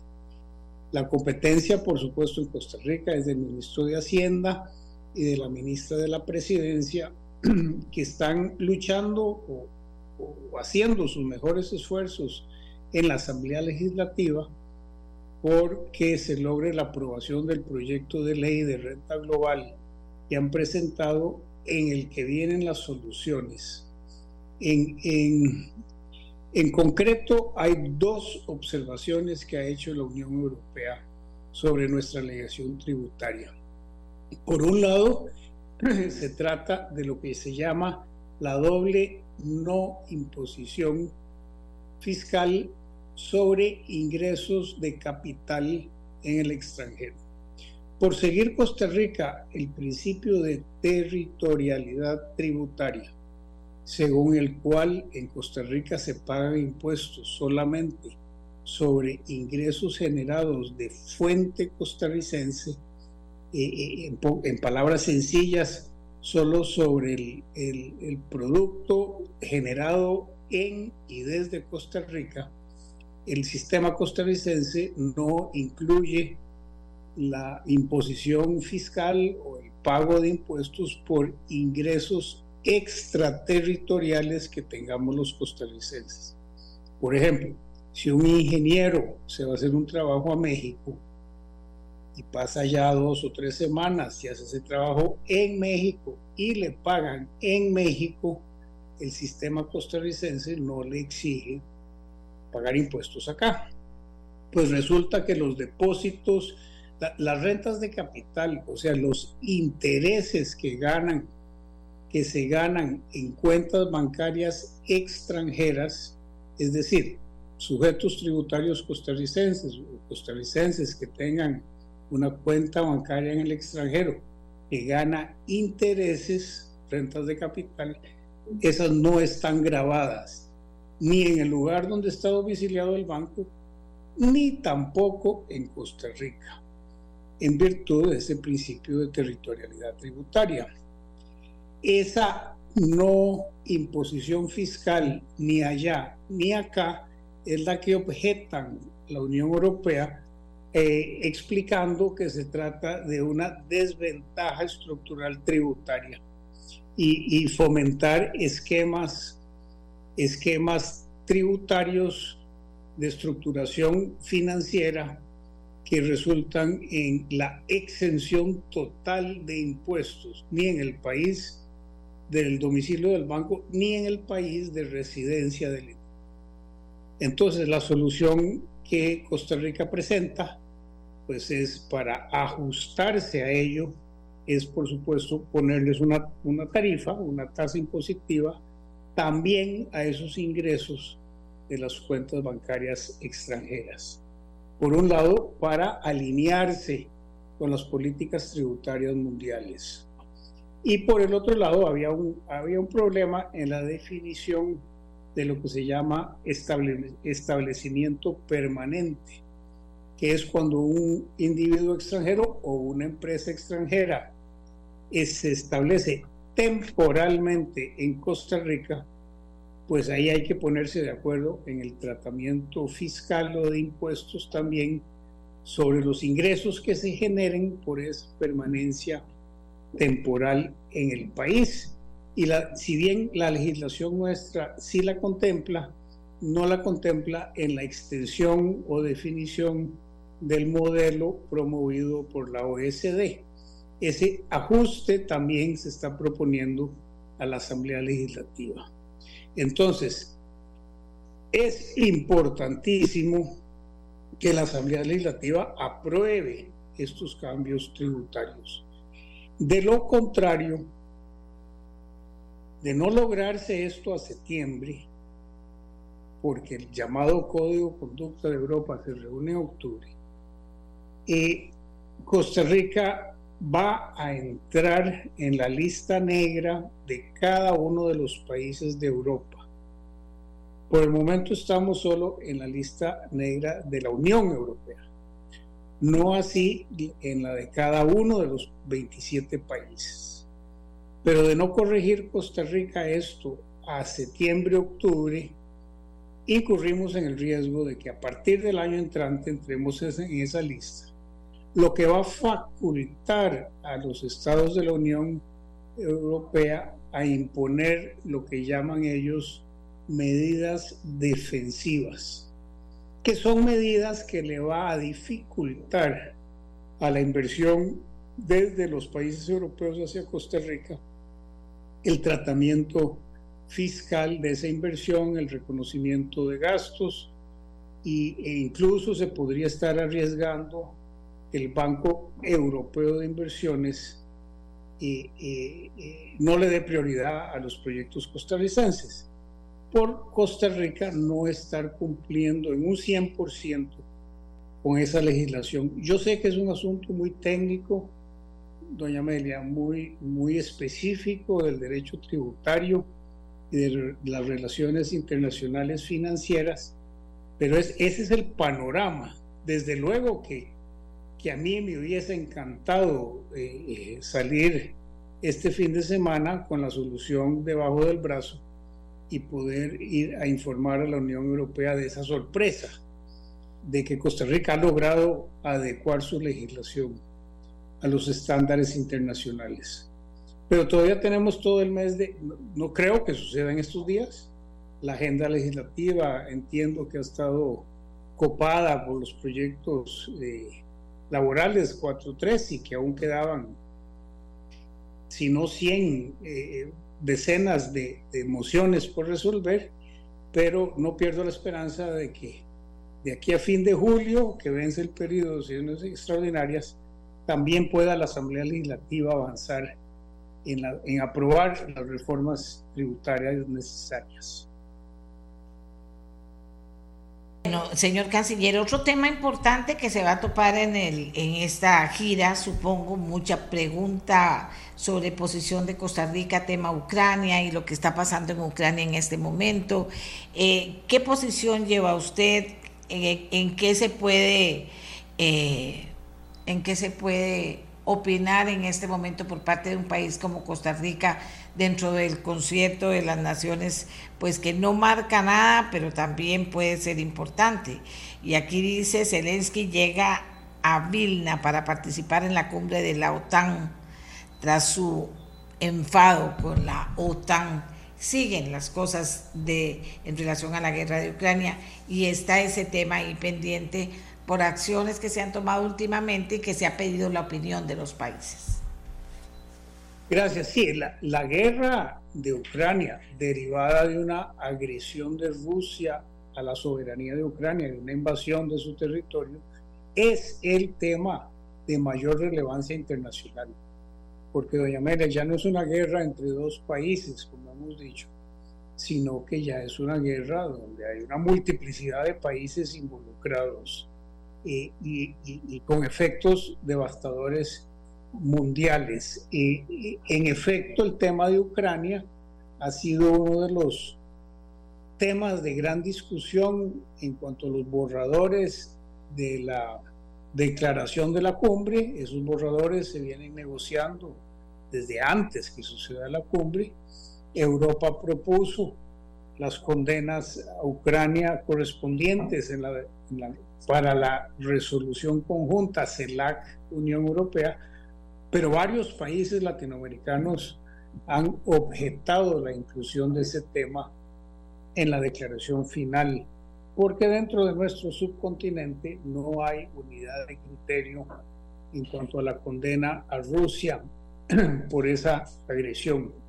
Y justamente eh, eh, existió la iniciativa de la Unión Europea de invitar a Zelensky a que asistiera a la cumbre nuestra con Latinoamérica, la que vamos a tener ahora el 17 y 18, pero ante la oposición de algunos países de Latinoamérica, pues esa visita del presidente Zelensky no va a ser posible. Eh, se está valorando eh, eh, si alternativamente va a ser posible o no hacer una declaración aparte de todos aquellos países que estén apoyando la posición de Ucrania eh, dentro de la cumbre, excluyendo pues aquellos que no quieren participar. Pero sí, el tema de Ucrania es un tema de todas las conversaciones diplomáticas, en todos los foros y de preocupación real mundial porque se está extendiendo más de lo que cualquiera hubiese previsto y las muertes de ambas partes pues, crecen y crecen y la situación impacta los mercados, sobre todo los mercados de granos y otros otras materias de, energía en Europa, etcétera, y, y, y, es una situación que no encuentra su solución rápida. Costa Rica ha participado activamente, recientemente condenamos la posibilidad que se está evaluando del uso de armas de racimo que se llaman, que hay una convención internacional de más de 100 países que prohíbe este tipo de armas, que son proyectiles que se lanzan con muchas mini bombas dentro del proyectil exclusivas que caen y no todas explotan simultáneamente al caer, sino que algunas quedan ahí en la tierra y luego de años de haber cesado el conflicto, le explotan a la población civil causando muertes eh, inesperadas. Ya Costa Rica se pronunció junto con otra cantidad de países también importantes, como Inglaterra, Alemania y otros, en contra del uso de esas armas de racimo. Las está usando Rusia en el conflicto y, Estados Unidos está considerando, según manifestaciones del presidente Biden, si enviarlas o no al territorio de Ucrania. Y entonces, pues, desde luego que, que contra esa posibilidad nos hemos pronunciado. Le agradezco mucho, señor canciller, que haya dedicado parte de su agenda del día de hoy a estar con nosotros y contarnos qué está pasando. ¿Alguna cuestión especial que le esté preocupando en este momento, señor canciller? El, bueno, la concentración desde luego está ahora en la buena preparación de, de este viaje y las reuniones bilaterales eh, de él derivadas y paralelamente ya estamos preparando eh, todos los temas específicos para las sesiones del, de, de, la Asamblea General de las Naciones Unidas que será en septiembre próximo. En septiembre próximo va usted, va el presidente a la sesión. Eh, esa es nuestra esperanza, poder convencerlo. A él no le gusta mucho viajar, cuesta mucho convencerlo, pero sería muy importante para la Cancillería lograr que el presidente eh, dé su discurso ante la Asamblea General de las Naciones Unidas. Correcto. Muchas gracias a don Arnoldo André, canciller de la República, por haber estado con nosotros esta mañana en el programa, amigas y amigos. Hacemos una pausa y regresamos con el último tema de hoy, con el fiscal de anticorrupción. Estaremos conversando sobre si existen elementos suficientes para llevar a juicio al expresidente Luis Guillermo Solís. Hacemos la pausa y ya regresamos. Muchas gracias. La mía, la suya, la de todos y todas. Amigos y amigas, el tema de, del expresidente Luis Guillermo Solís eh, está en la atención de muchos de ustedes. De hecho, muchos nos han preguntado sobre el mismo. Yo pude contactar a Miguel Ramírez, que es el jefe de la Fiscalía Anticorrupción, que lleva el caso del expresidente Solís y además ejerce como en este momento como fiscal general en ejercicio durante las vacaciones del fiscal general. Entonces, eh, muchas gracias a don Miguel por atendernos. Don Miguel, en virtud de, de la inquietud que hay en los costarricenses de finalmente qué va a pasar con el tema de Luis Guillermo Solís, qué va a pasar con Luis Guillermo Solís. Y eh, pareciera que lo que cabe es preguntar si existen elementos suficientes para llevar a juicio al expresidente Luis Guillermo Solís. ¿Qué nos puede decir usted? Buenos días.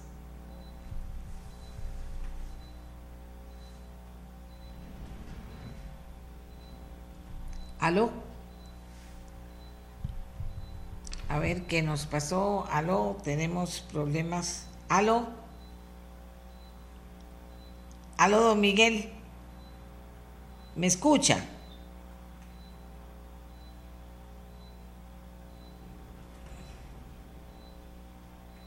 Don Miguel, ¿me escucha? Tiene el teléfono apagado. ¿Cómo le avisamos que tiene el teléfono apagado? Déjeme ver si yo aquí le puedo avisar. Buenos días. Buenos días. Buenos, Aló, días, buenos días, buenos días. Buenos días, don Miguel, ¿cómo está? No sé escuchar la inquietud que le planteaba sobre el hecho de si existen elementos suficientes para llevar a juicio ¿Aló? al expresidente Luis Guillermo Solís. ¿Aló? ¿Aló?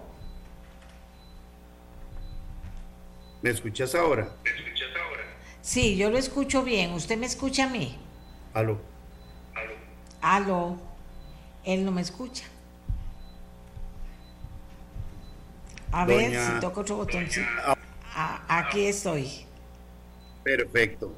Buenos días, doña. Aquí estoy. Todas las que nos escuchan eh, en su programa. Un gusto en saludarla nuevamente y pues estar presente en lo que ustedes este, tengan a bien, doña Amelia costarricenses que muchos de ellos han escrito y me han preguntado sobre el tema de Luis Guillermo Solís. ¿Qué va a pasar con él? ¿Qué va a pasar? ¿Va a haber juicio o no va a haber juicio? Entonces quisiera preguntarle, como usted está a cargo de este caso, si existen elementos suficientes para llevar a juicio al expresidente Luis Guillermo Solís.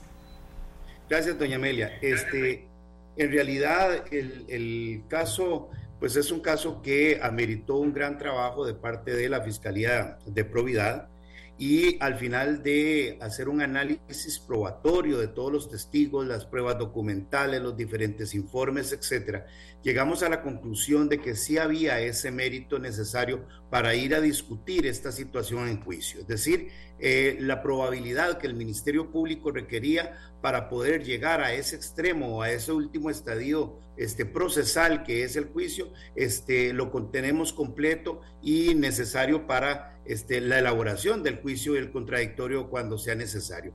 De todas maneras, este, creo que la pieza acusatoria cumple a cabalidad con todos los requisitos establecidos, así que creo que eh, en el futuro estaremos en un juicio más este, eh, de, corrupción o de cualquier otro de estos delitos este, de los cuales estamos trabajando, doña Amelia. Los posibles delitos.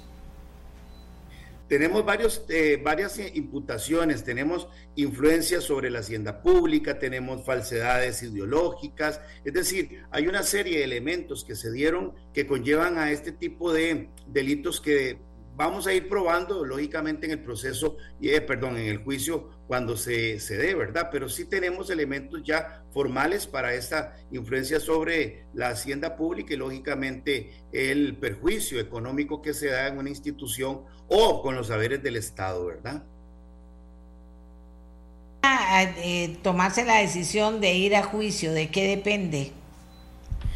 Bueno, ahora va a depender, ya el Ministerio Público elaboró la pieza acusatoria, este, ha presentado de alguna manera todos los atestados necesarios, la prueba se ha ofrecido, ahora viene una audiencia intermedia, una audiencia preliminar, en donde las partes van a hacer la exposición de sus motivos para que un juez este, de Hacienda haga la proyección hacia si decide elevar la causa a juicio o no. Este, yo creo que los elementos van a ser eh, suficientes o son suficientes para que esta situación se dé y ya en el juicio pues entrar a un análisis del, contradictorio, del, de, digamos, del análisis probatorio ya ante un tribunal de justicia de los Estados, de, perdón, de, los, de Costa Rica. Bien, entonces estaremos esperando a ver finalmente qué se resuelve. ¿Usted en cuánto tiempo crea, cree que se pueda dar esa decisión? Doña Mela, yo quisiera que estos casos llegaran lo más pronto posible, porque en realidad eh, no solamente estamos hablando de un caso como el del señor expresidente, sino que estamos hablando de un montón de casos de probidad importantes, de, de, un marco de corrupción que tenemos que abarcar y realmente estaría muy contento si fuera en los próximos años. Este, espero que las agendas de los eh, tribunales de justicia den al traste para que esto pueda ocurrir lo más pronto posible y no esperar eh, tres, cuatro años, una espera larga que no solamente es un perjuicio para el Estado, sino también es un perjuicio para las mismas personas imputadas. Es mejor resolver las cosas lo más pronto posible ahora que está, digámoslo así, este, en caliente las causas para poder finalizar un proceso de este tipo que ha costado un esfuerzo de investigación bastante grande, pero que queremos ver culminado con una realización de un contradictorio formal y, a derecho para todas las partes. En febrero del 2022, la Fiscalía General presentó la acusación contra el expresidente Carlos Alvarado por el caso UPAT. ¿Qué ha pasado con la acusación que se hizo contra el expresidente Carlos Alvarado por este caso? Las investigaciones continuaron, doña Amelia. Este, hay una parte que se presentó inicialmente por la Fiscalía General, eh, solamente esa, esa, una primer parte, porque hay otra parte que se encuentra en investigación todavía. Esa, pues lógicamente conllevó a el mismo proceso que estamos al día de hoy. Son causas que se materializan, se acusan y se da la proyección necesaria para que podamos este, lógicamente, elevar las causas a juicio. ¿Qué es lo que pasa? Que en este proceso ocurre que se presentan actividades procesales defectuosas por las partes o alguna otra incidencia que provoca algún atraso, pero de parte del Ministerio Público también se encuentra debidamente preparado, listo para una audiencia preliminar cuando corresponda y posteriormente la elevación a juicio. Creo que ya paseando pasando la primera etapa, doña Amelia, de la investigación, que es la que creo un poco más se alarga, hay veces por el, tipo de, de, producto que se está manteniendo, es la que da al traste a que una vez formulada la acusación podamos tener un poquito más de celeridad en estos procesos y llegar a juicio lo más pronto posible. ¿Se ha indagado al expresidente?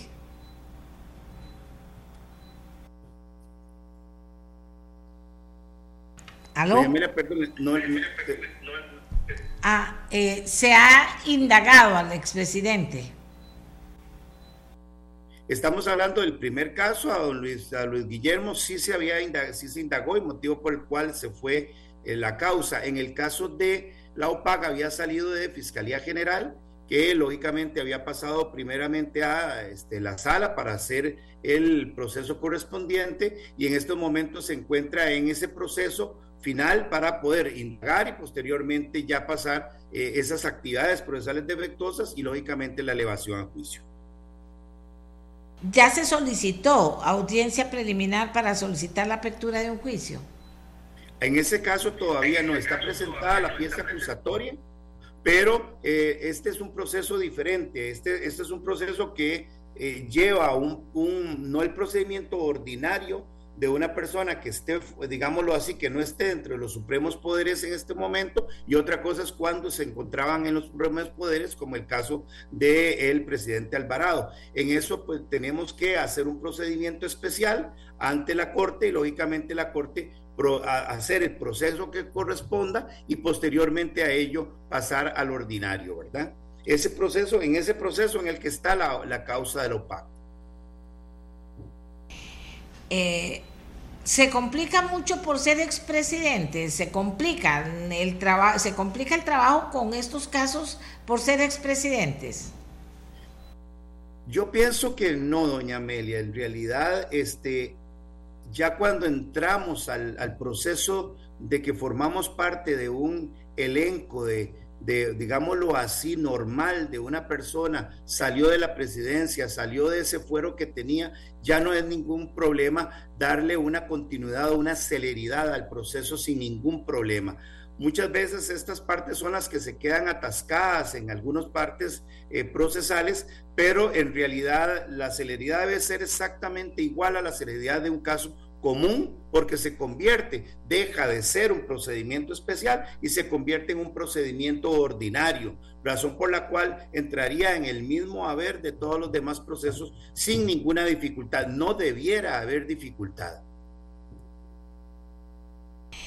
¿Cuántas investigaciones tiene la Fiscalía Anticorrupción a raíz de los informes presentados por el Tribunal Supremo de Elecciones sobre la campaña electoral anterior? ¿Cómo van esos casos? ¿Qué tan complejos resultan?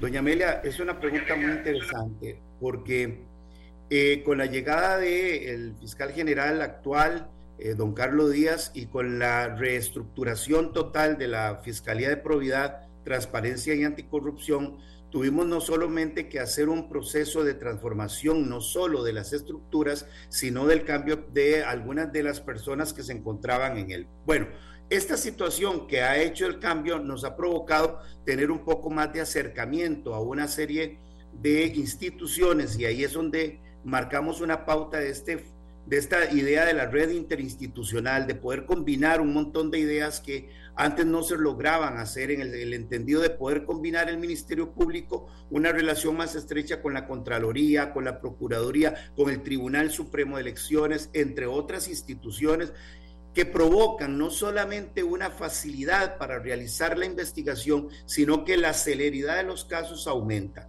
En el caso de este, eh, las causas entregadas por el tribunal o presentadas por el Tribunal Supremo de Elecciones, se mantienen varias de ellas, no puedo hacer mucho mención a algunas, pero se encuentran en una etapa de investigación bastante avanzada. Eh, creo, no puedo decir que para finalizar, pero sí puedo decir que muy avanzadas, eh, razón por la cual nos encontramos sumamente contentos, eso sí, difícil de trabajar, porque no solamente conlleva un aspecto este, ante el Tribunal Supremo de Elecciones, sino que tenemos que extender los tentáculos de la investigación un poco más allá de eh, los dineros que ingresan, cómo ingresaron, a dónde se fueron, etcétera, y cuál era el fin de los mismos. Eso pues provoca una trazabilidad un poco más delicada a la hora de la investigación, eh, pero eh, tenemos los mecanismos adecuados y tenemos la unidad de, del organismo de investigación judicial en cuanto a anticorrupción, que de alguna manera han madurado, doña Amelia, en el tiempo y creo que hoy tenemos ya una facilidad mayor en realizar una investigación más rápida este, y lógicamente, de alguna manera, con un final que, debiera de ser el más positivo a nivel procesal, ¿verdad? Que eso es lo más importante, no un ministerio público que simplemente desestime por desestimar, sobresea por sobreseer o acuse por acusar, sino que tengamos los elementos probatorios necesarios para cualquier decisión o resolución final que se vaya a obtener de parte del Ministerio Público. Eh, en, en, esos procesos que usted señala, que son muy complejos, ¿Tienen apoyos especiales, herramientas especiales ustedes para poder hacerlo más efectivo y más rápido? Sí, doña Amelia. Viene eh, los últimos, en el último periodo que se ha dado un marco de corrupción a un nivel, doña Amelia, no, no imaginable. Es decir, y, tengo que ser honesto porque ahora estoy en una unidad de, de, de muchos, de mucho, vamos a ver, de, de mucho de mucho análisis de lo que ocurre a nivel nacional, eh, lógicamente nos ha obligado no solamente el caso de Cochinilla, el caso de Diamante, el caso de Lopag, el caso de los de la Tribunal Supremo de Elecciones, Bancrédito, eh, ahora las AFIS, etcétera. Es decir, eh, ha tenido que entrar la formación del fiscal en una proyección diferente hacia la contratación pública, hacia el análisis de las estructuras viales, hacia análisis de una serie de información o de, o de contenido de, enseñanza y de capacitación que nos ha llevado a tocar ya un poco más allá de simplemente el ámbito jurisdiccional. Es decir, no solamente los peritos nuestros del organismo de investigación judicial, los cuales alabo su labor, pero hemos tenido que extender un poco más ese ámbito a figuras un poco más técnicas como la ANAME, como otras figuras en la Contraloría, como ayudas internacionales en cuanto a capacitación, en cuanto a estructuras, en cuanto a, licitaciones, en cuanto a otros elementos que nos han llevado ya a ir formando una, vamos a ver, un banco de, instituciones las cuales nos están brindando o van a brindar el apoyo necesario en las investigaciones que correspondan. No, sea, no son personas aisladas, eh, perdón, em, ¿cómo te le digo? Unidas o, de alguna manera traídas para el Ministerio Público, pero son de alguna manera personas que nos han facilitado una ayuda tremenda. Eh, recordemos el caso de, de los ataques de, de, cibercrimen, cuando la unidad criptológica de los Estados eh, de España nos facilitó su gente, etcétera. Ese tipo de convenio internacional, nacional, institucional, es la que ha provocado o está provocando en estos momentos la nueva idea de probidad una alianza estratégica de trabajo para poder combatir algo que definitivamente, doña Amelia, este, eh, creo que ha avanzado eh, de una forma que, no se pueden imaginar. Institución que de alguna manera visualiza uno, institución que inmediatamente llega una, una denuncia por corrupción y, realmente nos tiene bastante preocupados, eh, preocupados y muy ocupados, ¿verdad? Eh, en el tema de la, de la corrupción a nivel nacional. El mes pasado se cumplieron dos años desde que se destapó el caso Cochinilla ¿Qué ha pasado con este caso en particular? ¿Ya pudo la Fiscalía revisar toda la prueba o aún falta? Ese, ese tema es un tema interesante, doña Amelia. Hemos tratado de eh, realizar, lógicamente, la apertura de la evidencia digital, que es la que nos tiene un poquito ahí, eh, digámoslo así, eh, pegados, en el entendido de que debemos de ponernos de acuerdo una gran cantidad de funcionarios, principalmente defensores, que son los que de alguna manera quieren estar presentes en cada una de las aperturas que se realizan.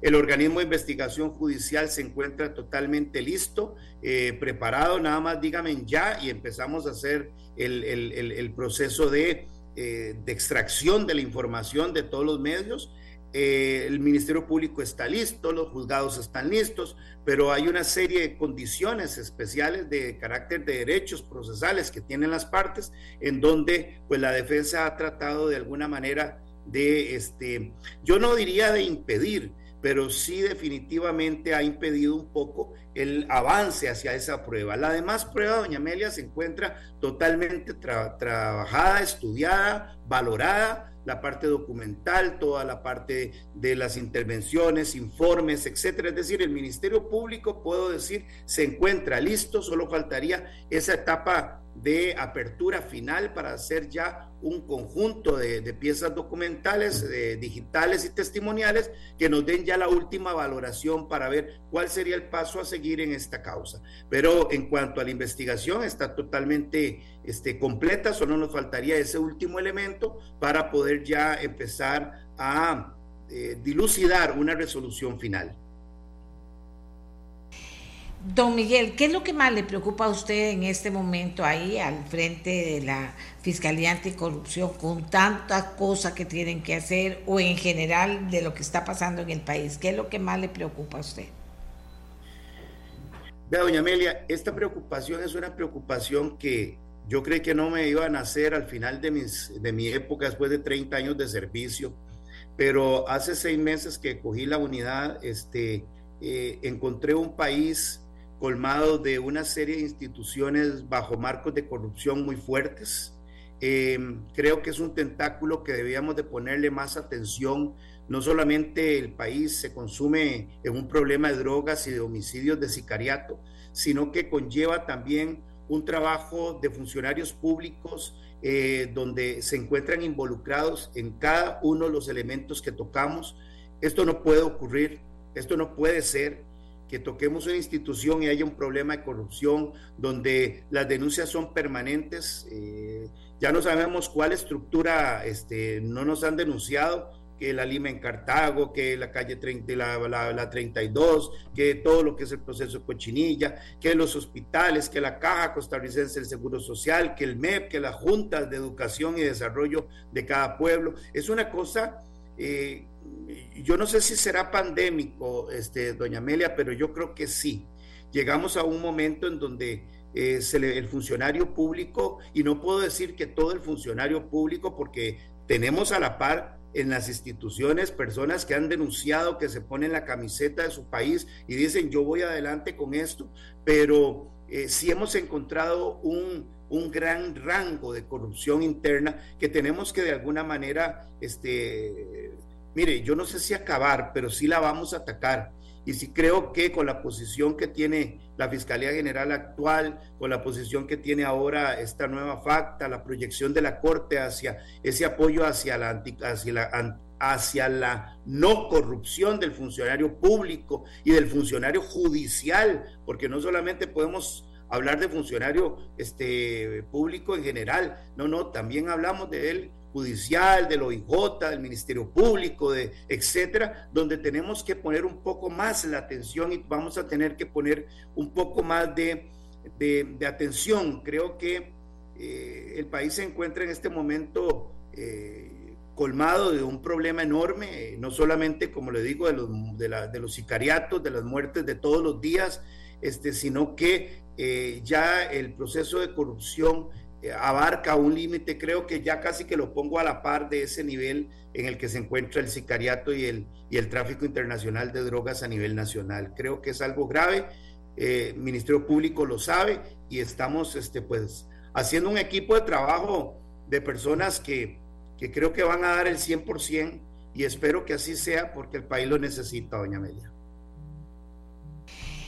Le agradezco muchísimo su presencia al fiscal anticorrupción que en este momento en vacaciones en ausencia del fiscal general está eh, con el cargo, ejerce como fiscal general en ejercicio. Muchas gracias, don Miguel Ramírez, por habernos acompañado. Gracias, Amelia, a todas las personas que nos escuchan y un gran agradecimiento porque hay que hacer, alzar esa voz, esa voz de su programa y esa voz que realmente debe ser una forma también de prevención de, de este tipo de delitos que realmente nos tiene consumidos. Muchas gracias a todos. Gracias, don Miguel. Aquí me piden que aclare que el fiscal general no anda de vacaciones, está trabajando fuera del país. Quién sabe qué cosa y muy importante estará, eh, sin duda, el fiscal general. Bueno, hacemos la aclaración. Amigos y amigas, eh, tengo aquí algunas preguntas. Bueno, ya, ya terminamos porque una actividad sobre corrupción. Perfecto. Hecha la aclaración. Eh, gracias por, por mandar, enviármela. Eh, amigas y amigos, hay varias inquietudes, ya se nos acabó el tiempo eh, del programa, pero siempre agradecemos esas inquietudes porque nos permiten valorar qué hacer en muchos de esos temas. Bueno, sin duda que con Talamanca y la municipalidad seguimos, seguimos porque eh, una persona que se tomó el tiempo de decir, hacer una afirmación seria, creo que debemos prestarle atención, ¿verdad? Ya les voy a decir textualmente, eh, eh, prestarle atención a qué fue lo que deja planteado en el programa. Dice, a estas alturas, tan cerca de las elecciones municipales, es extraño. Hay que, hay que analizarlo, hay que prestarle cuidado, o será, y esto es una especulación, pero será que quieren mover las cosas ya por algún interés en particular, o será más prudente esperar a que el tiempo pase para que puedan hacerse las cosas mejor gestionadas, mejor dialogadas y más tranquilas para todos. No sé, pero sí están contra el tiempo, eso es cierto. ¿Para qué correr en estos casos? No vale la pena, diría yo. En estos casos no vale la pena. Y vienen elecciones municipales. Eso también vale la pena muchísimo. Aprovechando nada más de carrerita, otro día vamos a hablar de elecciones municipales. Piense bien en qué elegir piense bien en quién elegir, que no sea por la amistad, que no sea porque alguien le dijo, que no sea que lo están chantajeando de alguna manera, sentimentalmente o de otra manera, laboral o etcétera. No, piense en que necesitamos alcaldes que hayan salido ya de todos esos jueguitos de, de primero papá, después mamá, después los chiquitos y después los nietos. No, eso tiene que acabar, tiene que prestarle atención y cada persona por sí sola se vende en una elección. Hay gente buena, préstele atención, apoye a esa persona buena que hay en su comunidad y que vale la pena. Hágalo así y verá que tal vez podamos ir mejorando este país en todo lado, mejorándolo realmente, porque le hace falta. Hacemos la pausa que nos lleva hasta mañana. Muchas gracias por habernos acompañado, amigas y amigos. Muchas gracias. Como les dije, seguimos con el tema de la Municipalidad de Talamanca y el plan regulador, pero por el momento nos quedamos trabajando para encontrarnos de nuevo mañana a las 7 de la mañana aquí en Radio Monumental, la radio de Costa Rica. Este programa fue una producción de Radio Monumental.